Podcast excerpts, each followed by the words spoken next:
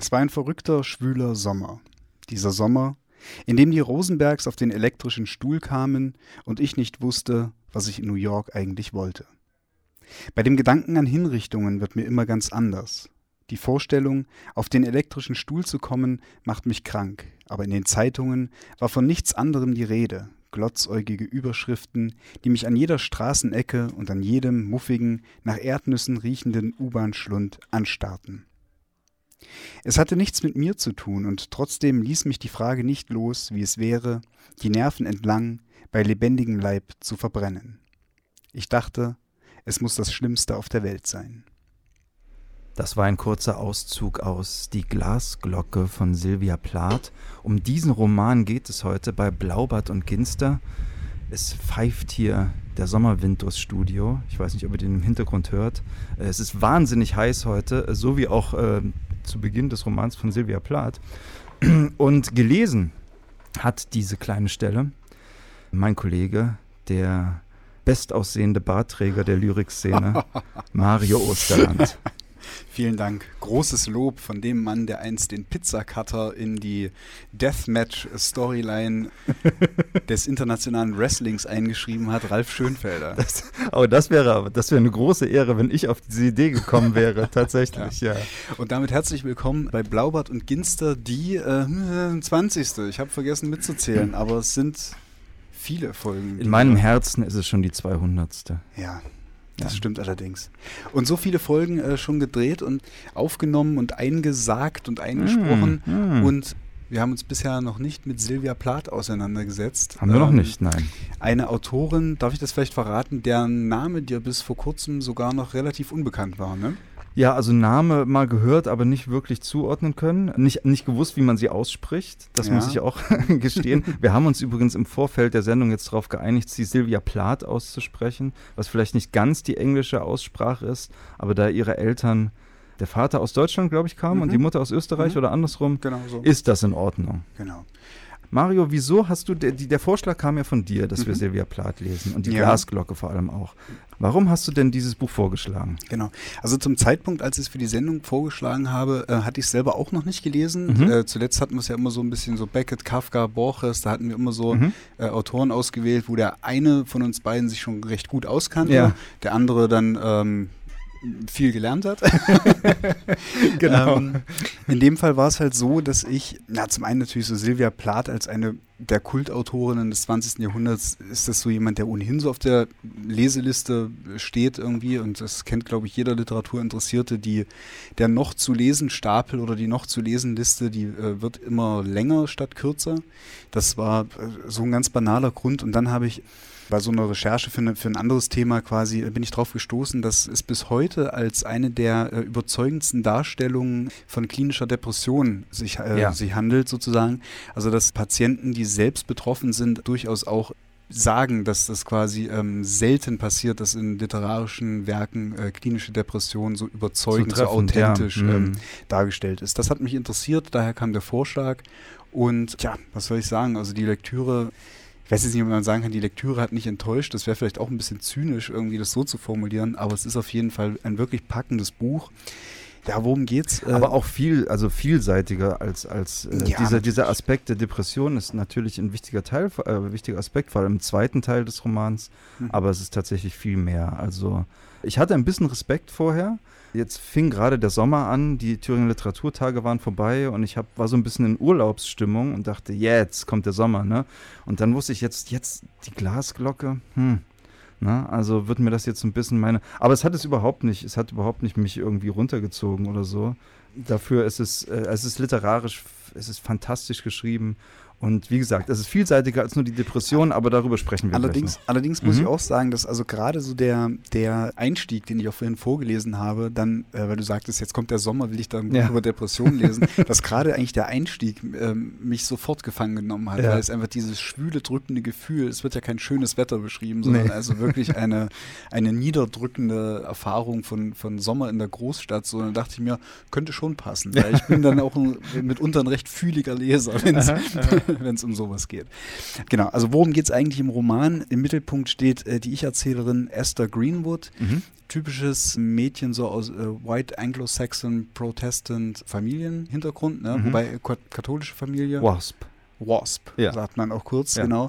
Also New England, mhm. Akademikerfamilie, junges, hübsches, gebildetes, talentiertes Mädchen mit Studienstipendien ausgestattet. Stipendien, die spielen eine große Rolle. Die ja. eine große Rolle spielen, fürs College ausgestattet drauf. und eine der Glücklichen, die quasi für einen Monat lang bei einem äh, angesehenen Modemagazin in New York sozusagen hospitieren darf und an der aktuellen Ausgabe mitarbeiten darf. Genau, sie hatte einen Wettbewerb gewonnen. Genau. Also mit, mit einigen anderen zusammen. So, ja. und das heißt, dass die junge Frau vom, vom eher, aus eher ländlich geprägten Raum sozusagen auch ein erstes Großstadterlebnis erfährt. So ein bisschen hat es mich erinnert an den großen Gatsby, so, mhm. ne? Also so das, das pulsierende New York, irgendwie ja. junge Leute, dekadente Partys, Sektempfänge, Champagnerempfänge.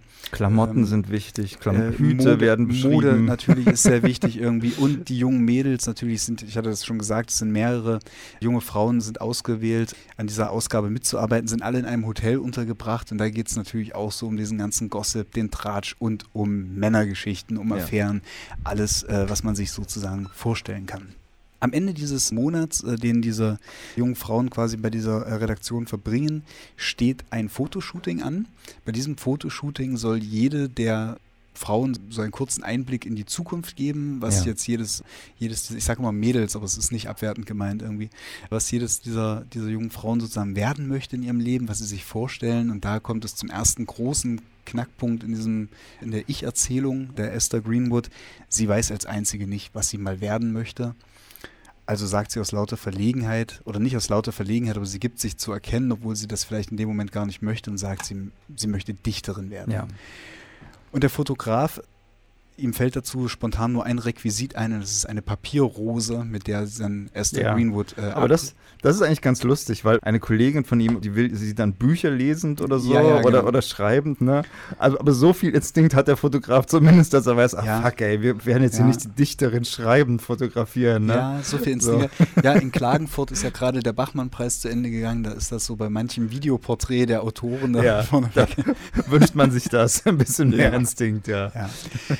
Na gut, also jedenfalls wird dann die Esther mit dieser Papierrose abgebildet und was ist das Ende vom Lied? Sie bricht in Tränen aus und sie merkt eigentlich, dass sie im Grunde gar keine Ahnung hat, was sie mit ihrer Zukunft machen äh, soll, dass sie eigentlich so totale Zukunftsängste hat und vor einem großen Nichts und einem großen Fragezeichen steht, was ja. in ihrem Leben passieren soll. Das führt dazu, dass Esther depressiv wird. Sie hat einen, erst, einen ersten depressiven Zusammenbruch, unternimmt einen Suizidversuch und landet folgerichtig in einer Psychiatrie, in einer psychiatrischen Einrichtung. Zuerst einer ja. staatlichen, in der es ihr sehr schlecht geht. Sie wird mit Elektroschocks äh, fehlbehandelt. Das traumatisiert sie zusätzlich. Dann ähm, äh, wird sie in eine private Klinik überstellt oder in mehrere private Kliniken. Das ist so ein Stufensystem mhm. im Prinzip. Und das ist sozusagen der ganze zweite Teil des Romans, dass sie in diesem Sanatorium, in diesen Kliniken verbringt und Kontakt zu einer alten Freundin, naja, zu einer alten Bekannten äh, notgedrungen wieder aufnimmt, nämlich ja, Joan, Joan, die mit Esther verschiedene Dinge ja, teilt, muss man mhm. sagen. Das ist zum einen die depressive Erkrankung, ja. die auch teilweise oder zumindest der, der Gesundungsverlauf äh, wie eine Art Wettbewerb auch streckenweise ausgetragen wird und es ist ja, der, der ist, alte, ja. der alte gemeinsame Bekannte und naja, Liebhaber oder verhinderte Liebhaber Buddy Willard, der eben auch schon auf der ersten Seite zu sprechen kommt. Ja. Vielleicht bis hierhin, ich will nicht allzu sehr spoilern, wie es dann weitergeht. Vielleicht muss ich das, sollte ich das generell noch sagen in der kommenden Stunde, wer die Glasglocke noch nicht gelesen hat und sie noch lesen möchte, Spoiler Alert. Ja. Es macht, glaube ich, bei dem Roman keinen Sinn, jetzt zu versuchen, über die letzten 50 Seiten nicht zu reden oder so, damit man das Ende nicht verrät. Das ist, glaube ich, Quatsch. Wir werden, glaube ich, ganz offen darüber reden. Und ich denke, man kann auch sagen, selbst wenn ihr die Glasglocke noch nicht gelesen habt und jetzt von uns erfahrt, wie es ausgeht, schmälert das das Lesevergnügen nicht wirklich.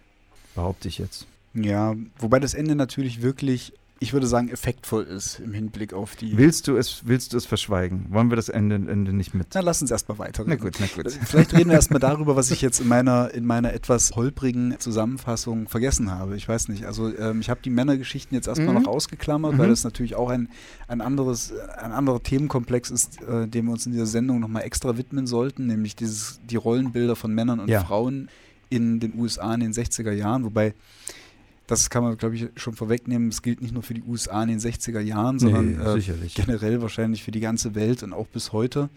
Weswegen, ja, aber nicht in dem Ausmaß. Na, nicht in dem Ausmaß, aber natürlich hat das so auch seine Gründe, warum ja. das so ein großes Kultbuch zuerst bei der weiblichen Leserschaft mhm. ähm, geworden ist und bevor es dann sozusagen auch eine sehr breite literaturhistorische Rezeption erfahren hat. Ja, ja, genau. Also ich glaube, es ist, ähm, vielleicht kann man das bei der Rezeption anfangen. Mir ist es schon beim Lesen so gegangen, dass ich fand, dass es sehr in seiner Zeit verortet ist. Also, dass es jetzt nicht, ich glaube nicht, dass viele junge Frauen so heute leben wie Anfang der 60er Jahre, als der mhm. Roman spielt. Es gibt einfach, also allein schon die, die, die, das Verhältnis der Protagonistin zu Männern ist wirklich sehr ländlich protestantisch, ja, amerikanisch, glaube ich, dieser Zeit. Also sie ist 19, sie hat mit 19 noch keine ähm, sexuellen Erfahrungen gemacht. Allein das ist, glaube ich, ausgesprochen selten und weiß eigentlich auch nicht, ist eigentlich überhaupt nicht aufgeklärt. Und es spielt in dem Verhältnis zu, zu Männern diese Sache der Reinheit noch eine ganz große Rolle. Ich glaube genau. nicht, dass heute viele Mädchen, es, es, ich will nicht sagen, dass das nicht noch passiert, ne? das wird es sicherlich auch noch geben, aber ich glaube doch, die Mehrzahl der Gesellschaft predigt, da predigen die Eltern ihren Töchtern nicht unbedingt mehr Reinheit hier in, in, in, Mitteleuropa, mhm. ne? so würde ich mal sagen. So, das ist das eine. Und auch was den, was das Rollenbild, jetzt nehme ich schon einiges vorweg, worüber wir sicherlich nachher nochmal mehr reden wollen, auch was das Rollenbild betrifft, was die berufliche Zukunft von Frauen betrifft. Da spielt natürlich für sie eine wichtige Rolle und da ist die Mutter.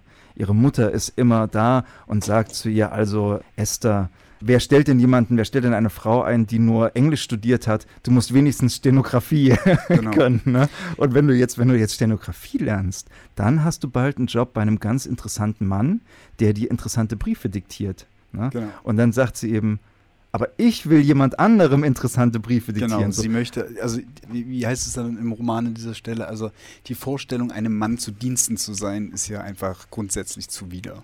Ja, ja, aber ich finde auch wirklich dieses Bild schön, das sie da macht. Also das kann ich schon auch jetzt sagen, das, das, das Buch findet so viele ausgezeichnete Bilder, Vergleiche und mhm. Metaphern und ich finde noch viel stärker als dieses einem Mann zu dienen, das ist uns klar, ne? Mhm. aber noch viel stärker diesen Punkt, dass sie sagt, ich will nicht diejenige sein, die eines, die, die, die Briefe eines anderen aufschreibt, ja. sondern ich will die jemandem diktieren. Ja. ja. Ich will diejenige sein, die den Brief ja. schreibt. Was natürlich so. auch gleich auf, auf die Autorin selbst verweist, die natürlich eben auch als ihr Lebensziel eben hatte, Karriere als Autorin zu machen. Mhm, so. Genau. Vielleicht noch kurz so zu dem Rollenbild allgemein, also um das noch ganz vielleicht kurz zusammenzufassen, so, es ist dieser vorgezeichnete Lebensweg. Ja? Man, man wächst also in einer protestantischen Familie auf, der Weg ist klar, man heiratet, deswegen auch natürlich erst nach der, man geht unbefleckt in die Ehe, erst nach der mhm. Ehe kommt es überhaupt zum Geschlechtsverkehr, deswegen diese Sache. Und natürlich, es gibt noch keine Verhütungsmittel in dieser Zeit, ja. was natürlich auch so eine Sache ist, was die Freiheiten der Frauen genau. noch enorm einschränkt. So. Dann sieht man vor, Anglistikstudium, Stenografie lernen und genau.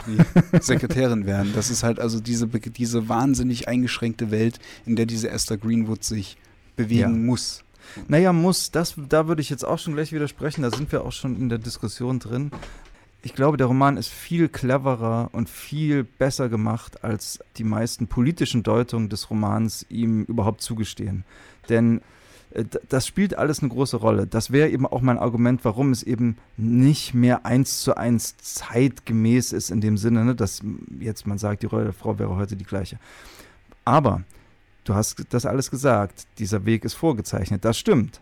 Aber es gibt in dem Roman mehrere Frauenfiguren, die diesen Weg nicht gegangen sind, mhm. die älter sind als Esther, die also erwachsen sind und die auch irgendwie als Mentoren sich anbieten ihr ja. und die also schon in dem Roman zeigen, es ist sehr schwer ne, und es äh, bedarf vieler, vieler Opfer ne, und man, man muss wirklich einiges dafür tun, aber es ist nicht unmöglich.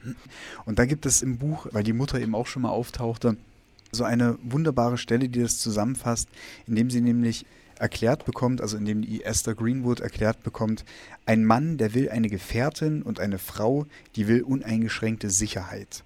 Oder ein Mann, das ist ein Pfeil in die Zukunft und eine Frau, das ist der Ort, von dem dieser Pfeil wegschnellt. Richtig. So. Ja.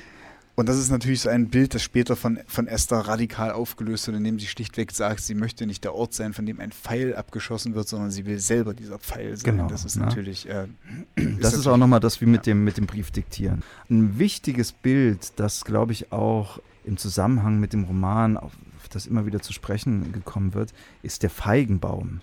Das kommt sehr populäres, sehr populäres ähm, Sylvia Plath-Motiv übrigens. Genau. Genauso wie Lady Lazarus, was ihr berühmtestes Gedicht ist. Das sind so die so, also Lazarus und Feigenbaum. Ah, okay, okay. Ich lese mal kurz die Stelle mit dem Feigenbaum vor. Mhm. Achtung, Aufnahme. Ich sah, wie sich mein Leben vor mir verzweigte, ähnlich dem grünen Feigenbaum in der Geschichte. Gleich dicken, purpurroten Feigen winkte und lockte von jeder Zweigspitze eine herrliche Zukunft. Eine der Feigen war ein Ehemann, ein glückliches Zuhause und Kinder. Die andere Feige war eine berühmte Dichterin, wieder eine andere war eine brillante Professorin, die nächste war E.G., die tolle Redakteurin, die übernächste war Europa und Afrika und Südamerika, eine andere Feige war Konstantin und Sokrates und Attila und ein Rudel weiterer Liebhaber mit seltsamen Namen und ausgefallenen Berufen. Eine weitere Feige war eine olympische Mannschaftsmeisterin. Und hinter und über all diesen Feigen hingen noch viele andere, die ich nicht genau erkennen konnte. Ich sah mich in der Gabel dieses Feigenbaums sitzen und verhungern bloß weil ich mich nicht entscheiden konnte, welche Feige ich nehmen sollte. Ich wollte sie alle, aber eine von ihnen nehmen bedeutete, alle anderen verlieren. Und während ich da saß, unfähig mich zu entscheiden, begannen die Feigen zu schrumpfen und schwarz zu werden und plumpsten eine nach der anderen auf den Boden unter mir.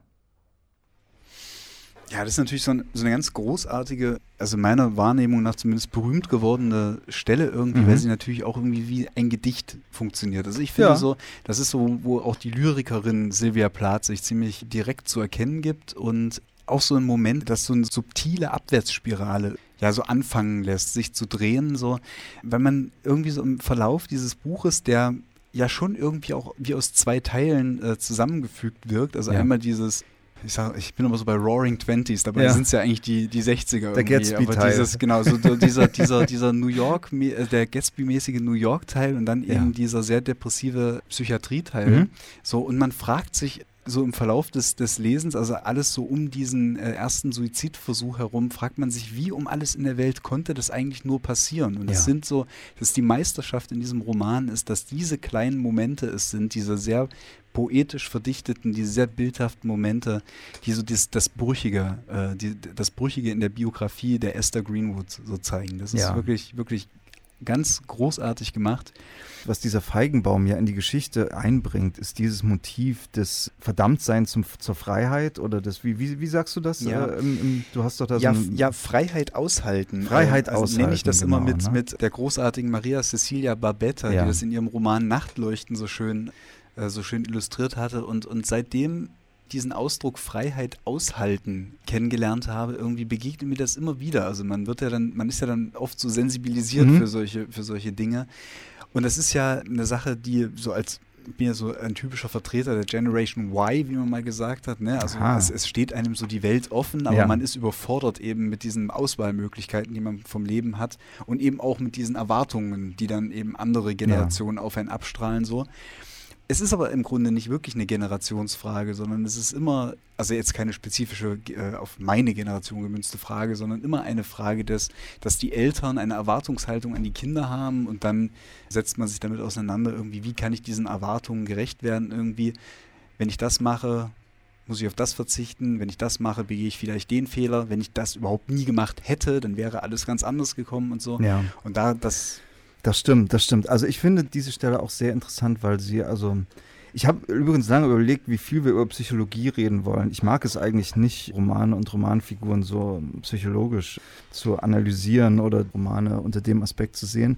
Aber so ein bisschen würde sich einschleichen jetzt doch. Aber man kann das ja mhm. auch abkürzen, indem man einfach vielleicht die Esther Greenwood nochmal zu Wort kommen lässt, weil sie es nämlich auch. Wenn wir dann trotzdem noch kurz beim Feigenbaum bleiben, dann, ja, es, dann hat mit, es hat mit dem Feigenbaum okay. zu tun, weil es nämlich äh, diese Auswahlmöglichkeiten, also die, ähm, mhm. dieses sich nicht entscheiden können, das tut sie ja dann äh, selber nochmal ab im Gespräch mit mhm. Buddy Willard, mit ihrem, tja, Ach so, ja, ja, mit ihrem genau. Jugendfreund und so weiter, der dann. Dem Scheinverlobten. Äh, genau, dem Scheinverlobten, der dann langsam auch Abstand davon nimmt, sie als eine zukünftige Braut zu sehen, wobei Esther Greenwood ihn ohnehin nie heiraten nein, wollte nein, und so genau. weiter. Mit der Begründung, sie neige dazu, neurotisch zu sein. Und dann ist ja ihre, ihre Antwort ist ja großartig mhm. darauf. Sie sagt, neurotisch, ha, ich lachte spöttisch. Wenn es neurotisch ist, dass man zwei Dinge, die sich gegenseitig ausschließen, gleichzeitig will, dann bin ich allerdings verdammt neurotisch. Für den Rest meiner Tage werde ich zwischen Dingen, die sich gegenseitig ausschließen, hin und her fliegen. Und das fasst ja. Fast sozusagen, also wenn man dieses das stimmt, psychologisieren ja. möchte, mhm. so fasst es ja im Prinzip schon ironisch zusammen. Genau.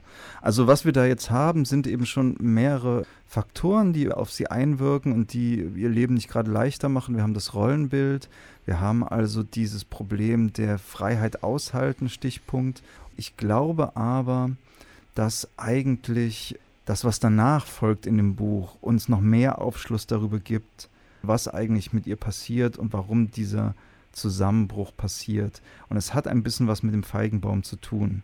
Und damit will ich das andere übrigens auch alles nicht abwerten. Aber ich glaube, entscheidend ist, dass sie an der Grenze zum Erwachsenenalter steht oder zum, zum nicht mehr Kind sein und eine Ahnung hat, dass etwas passieren wird, mit dem sie nicht zurechtkommen wird und das sie überfordern wird. Und ich glaube, dieser Feigenbaum ist so das, die erste Stufe davon. Das ist noch eine Überforderung, die blöd ist, aber mit der sie sich immer noch gegenüber Buddy brüsten kann. Aber was danach passiert, nachdem sie aus New York zurückkommt, das ist, glaube ich, der Knackpunkt. Und da zieht sich dieses Motiv fort und da wird es nicht mehr aushaltbar. Wir haben nun schon äh, angesprochen, dass die Esther Greenwood, die Protagonistin, bevor sie quasi in die Psychiatrie kommt, was den zweiten Teil des Romans ausmacht, einen Suizidversuch ja. äh, unternimmt. Und Ralf, vielleicht fasst ja. du nochmal ganz kurz zusammen, irgendwie, was dem vorausgeht. Es ist ganz großartig. Also das ist auch formal in dem Buch so interessant gemacht. Mario hat vorhin erzählt, sie haben das Fotoshooting, bei dem sie zusammenbricht, sie weint. Dann kommt noch eine kleine Weile New York. Und das sind in aneinander gestellte Szenen, die ohne Überleitung aneinander montiert sind. Sie ist erst dort, dann ist der Fotograf weg, dann ist sie plötzlich in der Redaktion, dann ist sie plötzlich zu Hause. Es geht ineinander über, die Zeitform verwischen. Und schließlich ist sie wieder zu Hause und dann ist so ein Prozess, wo sie sich jetzt also überlegt, was macht sie jetzt? Und dann ist ihre erste Idee, sie schreibt einen Roman über den Sommer. Dann fängt sie an, den Roman zu schreiben, stellt fest, das geht nicht, sie hat nicht genug Lebenserfahrung, sie hört auf. Dann will sie ihre Abschlussarbeit über Finnegan's Wake schreiben. Sie fängt an, Finnegan's Wake zu lesen, lässt es wieder bleiben. Dann will sie äh, einen Kurs machen oder sie will wieder aufs College gehen. Und sie hat dann immer einen Plan nach dem anderen. Naja, sie wollte ja eigentlich erst auch bei an so einem Schreibkurs teilnehmen. Sie wollte an einem Schreibkurs teilnehmen. zugelassen genau, wird. das genau. hatte sie schon fest geplant. Das, das, das stimmt, ja. das stimmt. Ne? Und es sind aber immer so kleines, eine kleine neue Idee, die ein bisschen schlechter ist als die davor oder ein bisschen weniger äh, attraktiv. Und die Gründe, warum sie das macht, sind auch teilweise gar nicht rational nachvollziehbar. Ne? Also sie gibt es einfach alles wieder auf. Sie hat dann auch eine Stelle, wo sie immer wieder im Kopf so, eine, so einen Satz hat, so kommen sie nicht weiter, so kommen sie nicht weiter, so kommen sie nicht weiter und so. Und faszinierend an dem Roman auch formal ist, dass dieser Wechsel von, dem, von der Gatsby-Welt in die Suizidwelt ganz unmerklich passiert. Ja. Also, das ist der Roman, das kann man vielleicht noch so sagen, ist in der Ich-Perspektive geschrieben. Esther redet die ganze Zeit mit Iben, klingt ganz vernünftig und so und ein bisschen unverschämt und sie ist, sie ist clever und sie durchschaut die Leute und sie hat ihren eigenen Kopf und wie gesagt, ist auch ein bisschen frech zu ihrer Umwelt, das ist alles sehr sympathisch so. Und es gibt nicht den Moment, wo es umschlägt. Das ist ganz faszinierend. Wobei wir es natürlich auch mit einer unzuverlässigen Erzählerin zu tun haben. Ja, ja. Also das muss man schon sagen. Gleich von Beginn genau, an äh, ja. gibt sie ja zu, sie weiß eigentlich gar nicht, was sie über den Sommer in New York erzählen soll. Ne? Dementsprechend scheitert natürlich auch das Romanvorhaben und so.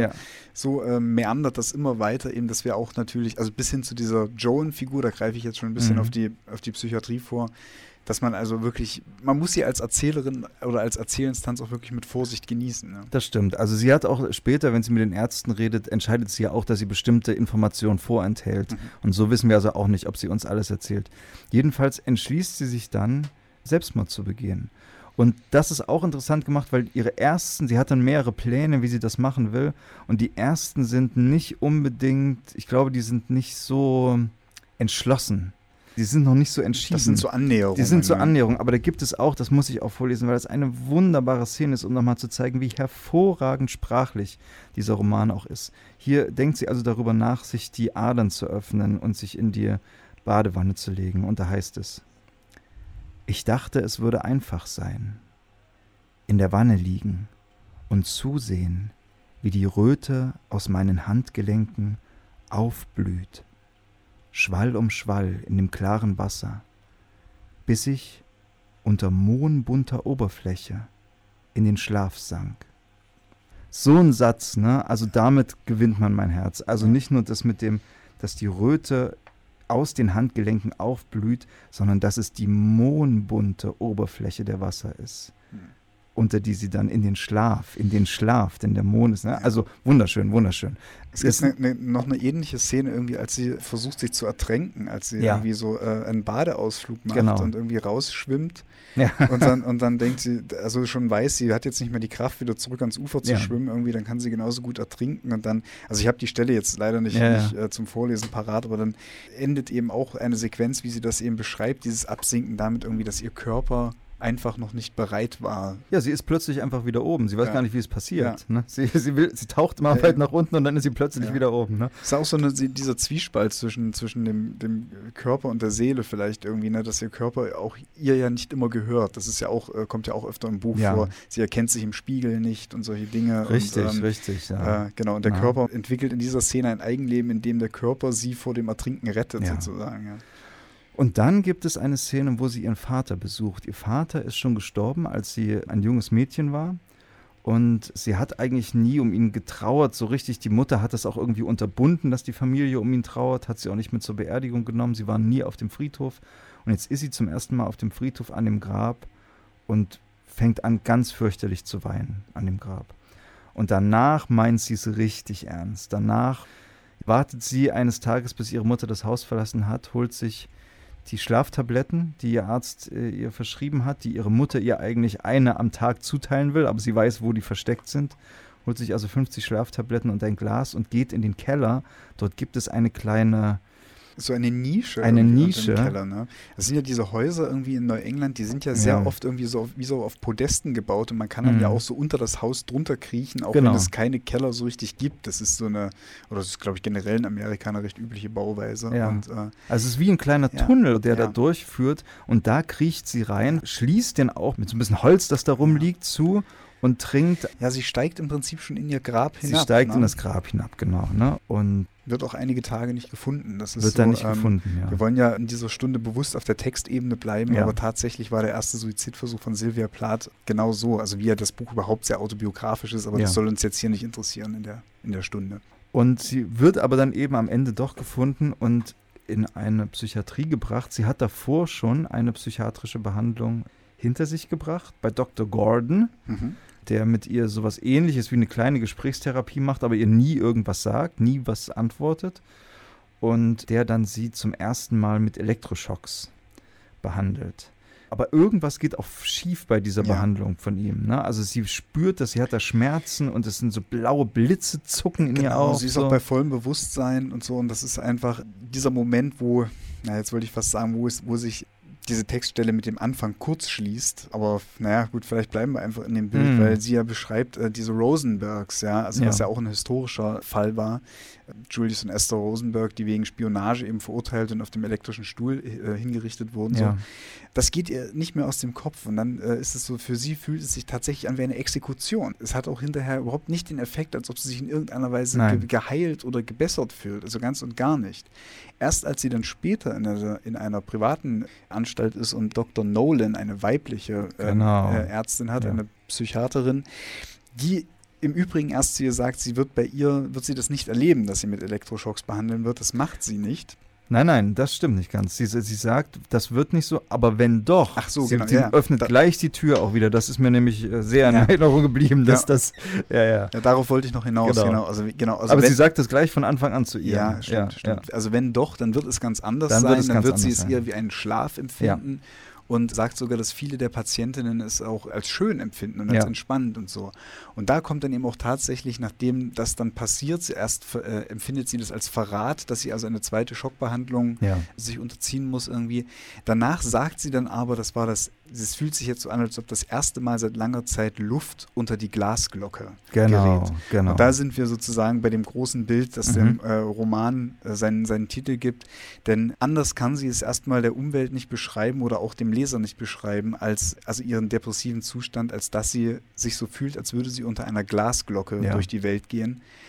Und das ist natürlich so, so ein Bild, dass das stärker irgendwie für diesen Zustand nicht gewählt sein kann, denn zum einen nimmt sie unter dieser Glasglocke die Welt ja wahr. Sie Mhm. ist ja durchsichtig. Andererseits wird sie auch gesehen von der Welt und zwar wie in einem Schaukasten, aber es, sie ist eben abgetrennt und es fühlt sich alles taub an und man kann also nicht wirklich mit der Welt interagieren. ja.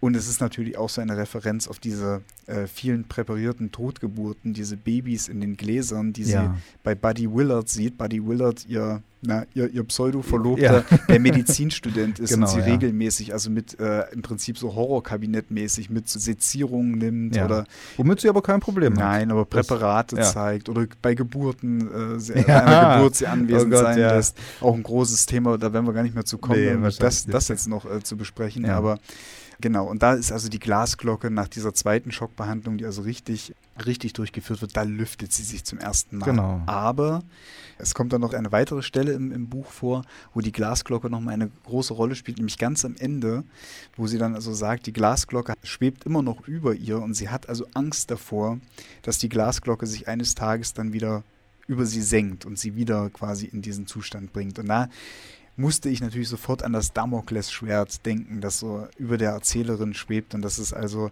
eben dieser, dieser Schwebezustand klinische Depression, dass man also diese Phasen und diese Phasen durchlebt und man so oder so äh, in keinem der beiden Zustände so endgültig denkt, man kann jetzt der Umwelt ja, den Daumen hoch zeigen oder sagen, ja, jetzt ist aber gut, sondern Ja. dass, dass es ein permanenter Zustand der Unsicherheiten und Verunsicherung bleibt. Genau, ne? Man muss aber auch dazu sagen, ich habe mich nämlich jetzt nochmal so ein bisschen oberflächlich belesen darüber, ob zum Beispiel diese Form der Therapie heute noch Hm. angewandt wird. Und ja. ja, die Elektroschocktherapie wird angewandt Mhm. und ist in den meisten Fällen, hat sie nicht nur nicht diese, diese verheerenden Wirkungen, sondern ja, verschafft den Leuten wirklich Ja. eine, eine Erleichterung. Ne? So wie das ja auch Silvia Plath tatsächlich beschreibt. in- Sie wird ja Roman. auch nicht, die Elektrokrampftherapie wird ja auch nicht so durchgeführt, wie man sie aus jedem zweiten Psychiatrie-Hollywood-Film kennt, ja. Also dass da Leute irgendwie bei vollem Bewusstsein festgeschnallt auf Baren irgendwo hingeschoben werden Ja. und dann, wie man irgendwie so Rinder auf dem Schlachthof mit so einer Ja. Elektrozange irgendwie Genau, genau. Ähm, betäubt, irgendwie, dass denen dann so Elektroden an den Kopf gehalten werden und dann, das funktioniert ja eben nicht so. Das funktioniert ja, eigentlich sehr schonend. Interessant ist im Übrigen auch, also dass die wenigsten Menschen wissen oder, oder, oder das auch nicht glauben, dass es in Deutschland zum Beispiel äh, Ja, in ja. der Psychiatrie überhaupt noch angewandt wird und diese Therapie deswegen auch ablehnen. Ja, richtig. Äh, interessanterweise ist dann je, je mehr Menschen dann darüber erfahren, wie das eigentlich genau gemacht wird und was es für einen Effekt im Kopf hat, also dass diese Überreizung, die ja äh, damit hergestellt wird, dass sie eben den lindernden Effekt hat, wie du es Ja. angesprochen hast, dann wandelt sich das Bild auf einmal. Ja, Äh, ja, klar. Also ich wollte wirklich gern verstehen, was eigentlich dann sozusagen im Kopf passiert. So richtig habe ich es nicht begriffen. Irgendwie hat es was mit, damit zu tun, dass man also festgestellt hat, wie nach einem epileptischen Anfall, dass häufig Depressionen dadurch gelockert äh, wurden. Also bei Leuten, die an sich äh, Epileptiker sind. Und dass das irgendwie so was ähnliches stimuliert im Kopf. Aber genau weiß ich es nicht. Ja, Vielleicht- es ist eine, ja, ja. genau, so eine gezielte Überreizung. Ja. Genau, auch das wieder ne, zeigt, dass das ein hervorragender Roman ist, dass sie sich also auch nicht, die Sylvia Plath sich nicht dazu hinreißen lässt, jetzt einfach so eine populistische Darstellung dieser Elektroschocktherapie zu machen. Ja. sondern ne, das auch ausgleicht. Weil ähm. sie halt weiß, worüber sie schreibt. Ja. Das ist eben so der Punkt diesem, mit dieser biografischen Rückführung irgendwie. Wir wollten ja in der, in der Radiostunde mal explizit am Text bleiben und nicht, ja. wie das eben immer alle machen, diesen Roman äh, ausschließlich biografisch ausdeuten. Wobei das Richtig. natürlich nahe liegt, weil man kann nicht drum herum reden. Es ist kein rein fiktives Werk. Die Blaupause ist relativ eindeutig, die unter dem Roman liegt. Und selbst im Roman gibt es ja diese selbstreferenzielle Stelle, dass also Esther ja einen Roman schreiben möchte. Irgendwie. Genau, genau. Und die Protagonistin soll also genauso wie sie irgendwie die, ähm, die Buchstaben die sechs Buchstaben genau. haben. das ist so natürlich das tatsächlich ist, so, ja, ja. ja also, ja, mein, hier, hier, ich habe die Stelle gefunden. Also meine, meine Heldin würde ich selbst sein, allerdings nur unter einer Maske. Sie sollte Elaine heißen. Elaine, ich zählte die Buchstaben an den Fingern ab. Auch Esther hatte sechs Buchstaben. Ich hielt es für ein gutes Zeichen. Und natürlich hat Silvia ja. auch sechs Buchstaben. So. Also da, da muss man nicht drum herum reden. Klar ist das Buch sehr, sehr stark, ähm, sehr stark autobiografisch, aber es ist halt ähnlich wie bei anderen Fällen in der Weltliteratur. Mir fällt als prominentestes Beispiel der Heinrich von Kleist ein. Mhm. Man nähert sich dem Werk dann immer irgendwie über den, über den Selbstmord, der am Ende dieser Biografie steht. Ja der, wie im Falle von Heinrich Kleist, auch bei Sylvia Plath auch noch sehr, sehr drastisch äh, vonstatten ging und so. Oh ja. Und tut den Menschen dann irgendwie einerseits Unrecht, sie so etwas sensationell aus ihrer Biografie herauszudeuten. Ja. Und gleichzeitig führt es Aber, dazu, und das mhm. ist dem Buch ja auch so, also die Kritiker werfen es dem Buch vor, dass man eben auch diese Depression oder andere Krankheiten romantisiert qua Kunst. Dass Ach man so Gott. denkt, dass man so denkt, der leidende Künstler. Ach Bullshit. So. Vor allem tut man dem Buch Unrecht, finde ich. Also genau. den Büchern tut man immer Unrecht, wenn man sie rein autobiografisch liest und eben nicht als Kunstwerke. Ja, äh, und, und es ist ein, ein ja. so großartig geschriebener Roman. Nochmal, sagen, wenn das nicht da, deutlich genug geworden ist. Ja. Dafür hast du ja wirklich also so Formmerkmale in der Radiostunde dann äh, wirklich auch schon gut rausge rausgestellt. So. Sollen wir trotzdem ein paar Sätze zur Biografie sagen, uns damit abhaken? Naja, also die Biografie zu Sylvia Plath vielleicht kurz so viel. Es ist relativ deckungsgleich mit Esther Greenwood. Ja. Sie ist eben auch in Boston, also nicht, nicht direkt in Boston, aber in Massachusetts aufgewachsen. Sohn eines deutschen Einwanderers, Tochter einer österreichischen Einwanderin. Sie war eine sehr, sehr begabte Schülerin, hat ähm, dementsprechende College-Stipendien bekommen von einer Schriftstellerin, die also Mentorin und Mäzenin mhm. zugleich war. Sie war bei Mademoiselle Magazine in New York für einen Monat und so weiter der Verlauf. Es gibt sogar das berühmte Foto mit der Papierrose, das, Esther, äh, das von Esther aufgenommen wurde, wurde von Sylvia Plath eben auch aufgenommen und ja. war wohl auch im Klappentext einer früheren Ausgabe sogar mit, äh, mit abgedruckt, was natürlich den Mythos äh, überhöht hat. So, ne? Das waren aber auch Dinge, die Silvia, auf die Sylvia Plath keinen Einfluss mehr nehmen konnte. Nein. Sie ist vor allen Dingen als Lyrikerin oder hat ihr Selbstverständnis galt äh, äh als, als Schriftstellerin galt vor allen Dingen so der Lyrik und dem Fokus auf die Lyrik. Das Prosaschreiben hat sie als Brotarbeit angesehen. So auch die Arbeit an der Glasglocke, die also 1963, Anfang 63 fertiggestellt und publiziert wurde. Vier Wochen später hat sich Sylvia Plath das Leben genommen in England.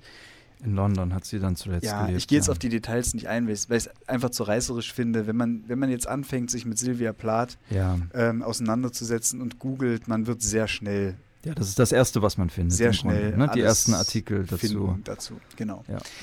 Silvia Plath hat zwei Kinder äh, mhm. äh, hinterlassen, einen Sohn und eine Tochter. Der Sohn war ein angesehener Meeresbiologe und hat sich 2009 selbst umgebracht, weil er auch unter Depressionen litt. Ja.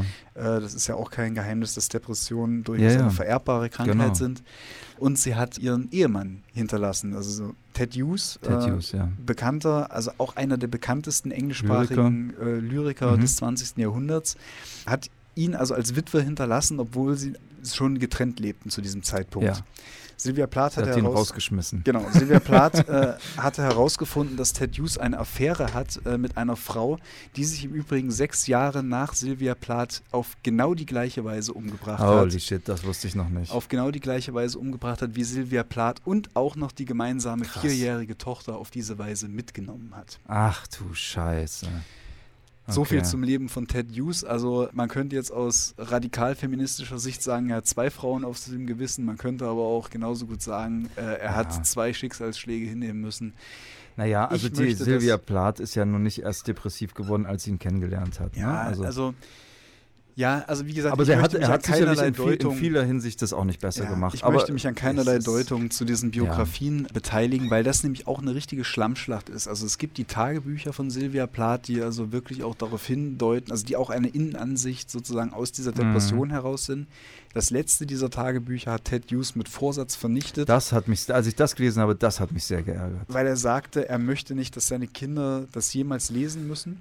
Ja, das sollten die Kinder selber entscheiden, wenn sie erwachsen Also das hat mich wirklich sehr geärgert, dass dem, er das gemacht ja, hat. Da dem, war dann auch bei mir der Buhmann erstmal. Ja. Ja. Dem gegenüber steht die Briefedition, mhm. äh, die Briefe nach Hause, die von der Mutter herausgegeben worden sind, die sich natürlich auch sehr ungerecht behandelt fühlt durch den Roman Die Glasglocke mhm. und wollte sozusagen zu verstehen geben, dass, es, dass sie doch eigentlich eine sehr unbeschwerte Tochter ja, äh, hatte und das so weiter. Was natürlich vielleicht wusste es die Mutter wirklich nicht besser, aber es passt ins Bild, weil die Briefe nach Hause das war natürlich eine Show. Ja. Genau. Die, also ja. da, da, hat äh, Sylvia Plath hatte natürlich das äh, kein ausreichend gutes Verhältnis zu ihrer Mutter, um wirklich um irgendwie Einbl sein, Einblick ne? in ihr Seelenleben zu geben. So. Mhm. Also das ist eine riesen, also die Biografie oder diese ganzen biografischen Verstrickungen, habe ich manchmal das Gefühl, sind wesentlich größer auf, aufgebauscht und rezipiert irgendwie als das eigentliche Werk. Von daher würde ich sagen, wir belassen es an dieser Stelle einfach dabei. Und, ähm, dabei können wir es gern belassen. Also wie du schon jetzt immer mal angedeutet hast, äh, vieles davon, vieles, äh, was die Biografie von Sylvia Plath betrifft und auch vieles, was die Glasglocke als Roman angeht, hat es erleichtert, dass dann, als der Roman dann im Laufe der 60er Jahre und 70er Jahre populärer wurde, dass er also ein Kultbuch wurde, zunächst vor allem auch in der feministischen Bewegung. Und dann gab es natürlich auch zu dieser Zeit, die ohnehin eine sehr politisierte Zeit war, eine vor allem politische Leseweise, ein, ein Blick auf den Roman, kann ich historisch äh, absolut nachvollziehen. Ja, ich glaube aber trotzdem, dass es sehr gut ist, dass, wenn man sich heute dem Roman nähert, dass man nicht zu sehr diese, diese Brille aufsetzt. Denn wie gesagt, ich glaube, der Roman ist klüger als eine einfache, also eine einfache ideologische Deutung Natürlich. Und äh, das, ihn machen würde. Und äh, ich meine, dass wir beide als Männer so begeistert irgendwie äh, diesen Roman gelesen haben, das spricht ja auch genau dafür. Ja, also, also das, das, ist, natürlich ja, kein Frauenroman oder so, ein Quatsch. Also das gibt es sowieso nicht. Naja, aber es wurde natürlich, ja, ja also natürlich nicht, ja. Äh, aber es wurde eben zwischenzeitlich als feministisches Manifest und Kampfschrift äh, instrumentalisiert oder eben auch also ausdeuten gesagt, lässt er sich sozusagen in, in, in der historischen Phase verstehe ich das auch, dass äh, also ich meine und er enthält ja alle diese diese Dinge auch. Ja. Das ist ja auch nicht falsch, ne? Also das ist ja auch und gerade weil er subtil ist und weil er jetzt eben kein Pamphlet ist mhm. und aber eben diese diese Situation der Frau Anfang der 60er Jahre oder in den 50er Jahren ja fast noch äh, in den 50er Jahren spielt es ja genau, ne? Mhm. darstellt. Das macht es alles das das macht es ganz effektiv auch und ganz wirkungsmächtig. Das ist alles wunderbar. Es wäre eben nur schade für den Roman, ihn darauf zu reduzieren, weil es steckt viel mehr drin. Ja. Und ich glaube, dass die Depression selbst, also die, wenn wir es mal Krankheit nennen wollen, an der die Protagonistin leidet, die ist eben mehr als nur die konkreten historischen Umstände. Ja. Die ist, glaube ich, auch mehr als die Freiheit aushalten. Die ist, und das macht es auch interessant, die, die bleibt letztlich in dem Roman auch bis zu einem gewissen Grad rätselhaft. Also die Sylvia Plath ist eben auch clever genug, uns nicht einfach eine Erklärung zu liefern, warum Esther Greenwood äh, depressiv ja. ist. Und das in der Schwebe zu halten und eben über lange Zeit wie ich das vorhin schon beschrieben habe, man sich wundert, wie jetzt plötzlich diese Abwärtsspirale beginnt. Genau. Na? Ich würde, ich würde an der Stelle kurz mhm. vorlesen, was Ingeborg Bachmann, bitte, die bitte, ja auch zu, ein, ja. zu, einer Ikone, also die ja auch äh, von Feminist, aus, äh, wie soll ich das sagen, von einer feministischen Lesart äh, vereinnahmt wurde, mhm. was auch aus der Historie heraus verständlich ist, aber die natürlich auch Männer mit Gewinn lesen können. Ich bin das beste Beispiel dafür. Ich liebe ihre Gedichte. Mhm. Und äh, Ingeborg Bachmann war von der Glasglocke ziemlich begeistert und hat Folgendes geschrieben zu dieser Hinführung ja. Äh, in die Psychiatrie. Das Auffallende ist am Anfang der kaum glaubliche Humor, das Komische, das Infantile, das Clownhafte in dieser 19-jährigen Esther Greenwood. Und sie verunglückt auf eine so unmerkbare Weise, dass man sich selbst nach der dritten Lektüre fragt, wo dieses geheime Unglück anfängt und wie. Seit Malcolm Lorys Nachlass kenne ich nichts aus der englischen Literatur, das dieser Entgleisung fähig ist und in dem es Stellen gibt, die ebenso erschrecken wie sie erschüttern. Ja, das stimmt. Das hat sie wunderbar auf man den Punkt gebracht. Besser, ich ne? wollte gerade sagen, ja. man kann es nicht besser zusammenfassen. Das stimmt. Also auch dieses Dunkle dahinter. Ja. Ne? Und das ist, glaube ich, was, wo man sehr gut beraten ist, auch als Autorin und als Autor, den dunklen Dingen ihre Dunkelheit zu lassen und die nicht zu versuchen mit banalen Erklärungsversuchen, egal ob psychologisch oder politisch oder wie auch immer, das Rätselhafte zu nehmen. Ich möchte abschließend noch auf eine dieser Dunkelheiten und Unsicherheiten Mhm. hinweisen oder beziehungsweise die noch ansprechen, weil äh, wir hatten uns über, nun überlegt, wollen wir in der Radiostunde spoilern oder nicht. Ja, Weil mich aber diese eine Sache so sehr fasziniert hat am Roman, möchte ich sie gern noch sozusagen. noch. Möchte, möchte ich Come sie gern on. noch ansprechen. Und zwar geht es eben um die Figur der Joan. Joan. Ja, eine Art Doppelgängermotiv im Roman, das mich eben deswegen interessiert. Äh, Mhm. Durch die ganze Literaturgeschichte hindurch interessieren mich irgendwie äh, Das Doppelgängerfiguren. Doppelgängermotiv. Und natürlich zurückgeführt auf die äh, Biografie von Sylvia Plath. Äh, Ja. Wir haben es gehört, sie war wohl eine Meisterin des Maskenspiels. Wenn man das eben so ein bisschen weiß, dann, äh, aber auch ohne das zu wissen, äh, macht diese Joan-Figur einfach wahnsinnig Spaß oder ist eben interessant, wenn es da im Roman heißt, Joanne war das strahlende Double meines alten Ich in seiner besten Form, eigens geschaffen, mich zu verfolgen und zu quälen. Und weiter hinten steht dann sogar, manchmal frage ich mich, ob ich mir Joan ausgedacht hatte. Ja. Finde ich einfach klasse, weil sie am Anfang, also als die erste in, in der Psychiatrie ist und auf diese Joan trifft, dann sagt sie so, naja, Freundin ist sie nicht, ist eher so eine alte Bekannte und so. Wir hatten beide mal Ja. was mit dem Buddy und so weiter. Und dann merkt man aber irgendwie, dass, es, dass da wirklich auch mehr dahinter steckt, äh, weil einerseits kann sie sich ja gut mit ihr identifizieren, sie sind beide klinisch depressiv, sie kennen Ja. die Symptome voneinander. Andererseits ist der Verheilungsverlauf so eine Art Wettbewerb, den die beiden miteinander ausführen und so. Und warum ich, Ja. warum ich das am Ende dann eben doch nochmal ansprechen würde und jetzt Achtung, Spoiler Alert, Ja. ist einfach die Tatsache, dass am Ende nicht die Esther, die ja Sylvia Plath ist, so, sofern haben wir jetzt gesagt, nicht die Esther sich das Leben nimmt, sondern Joan. Und es ist so eine Art Befreiung im Prinzip für Esther, so, so makaber das erstmal klingen mag, aber mit diesem Suizid Joans Der auf, Freundin, der einen, ja. auf der einen Seite geht äh, die Diagnose von Dr. Nolan einher, dass Esther wohl zumindest vorerst geheilt ist und entlassen werden kann Richtig. und oder zumindest äh, vor einer Kommission eben vorsprechen kann, um eben sozusagen aus der Klinik entlassen zu werden. Aber vorhin, als wir schon im Biergarten des Café Schillerhofs kurz darüber sprachen, wolltest du dich noch viel weiter aus dem Fenster lehnen, was Joan betrifft. Ich weiß gar nicht mehr, was ich gesagt habe, aber los. sagen? Ja, ja, tu es. Mario hatte die Theorie, und das ist, ich glaube, ich habe das auch schon mal gelesen irgendwo, ne? Also, dass die Joan, ne, vielleicht gar nicht wirklich existiert, sondern also ein, ein Hirngespinst ist von, von Esther. Weil Doppelgänger muss sie ja, da muss sie nicht unbedingt eine Fantasie sein. Ne? Ein Doppelgänger kann auch eine reale Person sein. Aber das war deine These. Naja, ich Ähm. habe das ja, ich habe ja das äh, Zitat vorgelesen, wo die Ich-Erzählerin sagt, manchmal Ja, denke ich, manchmal denke ich, ich genau. mir nur ausgedacht. Genau, ne? Ist Also- halt die Sache, Mhm. ist halt, die Sache ist halt die, ähm, sie ist eine unzuverlässige Erzählerin, die Ja. Esther. Also wenn man jetzt das für bare Münze nehmen würde, dass sie sagt, ich glaube, dass ich sie mir ausgedacht habe, da besteht ja schon der Zweifel des Glaubens, das ist die eine Sache. Mhm. Das geht ja aber noch mit diesem anderen Motiv der Spiegel so Ja, äh, einher. Und das ja. ist, und, und naja, Ich möchte das nicht glauben, dass die Ja. Joan äh, die Doppelgängerin ist. Oder die, die Doppelgängerin ist sie schon, aber nicht eine, eine Fantasiefigur ist, eine Fantasiegestalt, aus zwei Gründen. Ich habe einmal ein ganz rationelles Argument.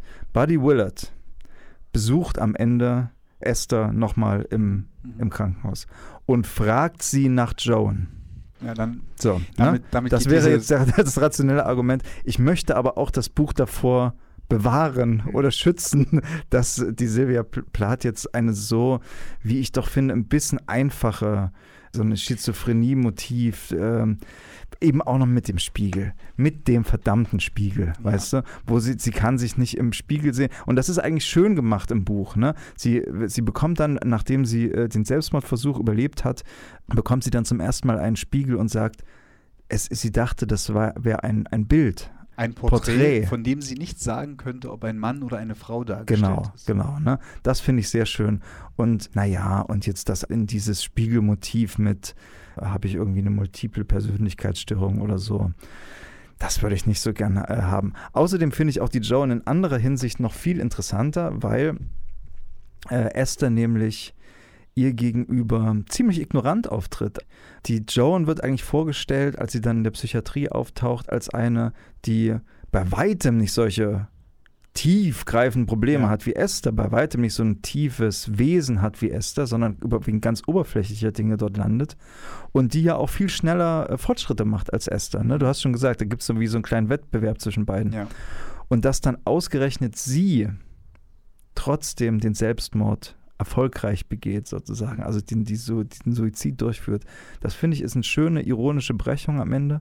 Und es zeigt eben auch nochmal die Esther in einem etwas negativen Licht, weil die sie immer so abtut ne? und eben auch nicht quasi das dunkle Geheimnis in Joan erkennt, auch nicht erkennt, wie gefährdet Joan eigentlich ist. Na gut, aber da muss ich zu Esthers Ehrenrettung vielleicht ja. auch sagen, äh, der Grund, warum Joan in der Psychiatrie ist, ist ja aber auch ein bisschen merkwürdig, denn ja, das ist der Grund, den sie, sie ihr erzählt sie hat in der Zeitung von Esthers Selbstmordversuch gelesen naja. und hat dann Trittbrettfahrermäßig äh, versucht, ja. sich selbst das Leben zu nehmen. Okay, das ist wieder. Das, das ist das, was sie mitteilt. Ja. Ich meine, ich würde dir da mitgehen, wenn sie am Ende nicht tatsächlich Selbstmord begehen würde. Ne? Ja, also Aber die halt Tatsache, so dass sie das tut am Ende, das zeigt mir eigentlich, dass das mehr hinter dieser Figur steckte und dass wir gar nicht erfahren, was es mit Joan wirklich auf sich hat ja. und was wirklich in ihr vorgeht.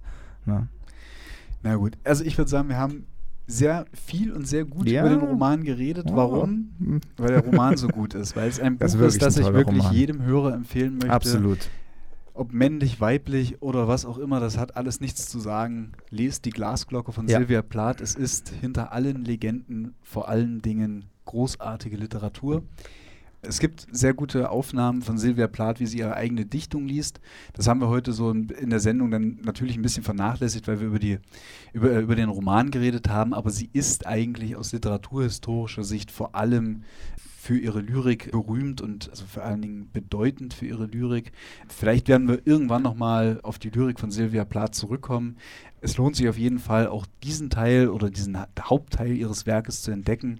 Wir lass uns damit gut sein, dass ja. wir das berühmteste Gedicht Lady Lazarus jetzt von ihr zu hören sein wird. Viel Spaß kann man da vielleicht nicht wünschen, aber nochmal einen starken Eindruck zum Schluss gute der Unterhaltung. Oder? Stimme, genau.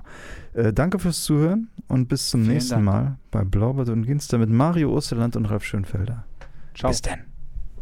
Lady Lazarus. I have done it again. One year in every ten I manage it, a sort of walking miracle, my skin bright as a Nazi lampshade, my right foot a paperweight, my face a featureless, fine Jew linen. Peel off the napkin, O my enemy. Do I terrify? Yes, yes, Herr Professor, it is I. Can you deny the nose, the eye pits, the full set of teeth? The sour breath will vanish in a day. Soon, soon the flesh the grave cave ate will be at home on me, and I a smiling woman. I am only thirty, and like the cat, I have nine times to die. This is number three. What a trash to annihilate each decade, what a million filaments. The peanut crunching crowd shoves in to see them unwrap me hand and foot, the big strip tease. Gentlemen, ladies, these are my hands, my knees. I may be skin and bone, I may be Japanese. Nevertheless, I am the same identical woman. The first time it happened, I was ten. It was an accident. The second time I meant to last it out and not come back at all. I rocked shut as a seashell. They had to call and call and pick the worms off me like sticky pearls. Dying is an art, like everything else. I do it exceptionally well. I do it so it feels like hell. I do it so it feels real. I guess you could say I've a call. It's easy enough to do it in a cell. It's easy enough to do it and stay put. It's the theatrical comeback in broad day to the same place, the same face, the same brute, amused shout, a miracle that knocks me out. There is a charge for the eyeing of my scars. There is a charge for the hearing of my heart. It really goes. And there is a charge, a very large charge, for a word or a touch or a bit of blood or a piece of my hair or my clothes. So, so, Herr Doctor, so, Herr Enemy. I am your opus. I am your valuable. The pure gold baby that melts to a shriek. I turn and burn. Do not think I underestimate your great concern. Ash, ash, you poke and stir, flesh, bone. There is nothing there, a cake of soap, a wedding ring, a gold filling. Hear God, hear Lucifer, beware, beware. Out of the ash I rise with my red hair, and I eat men like air.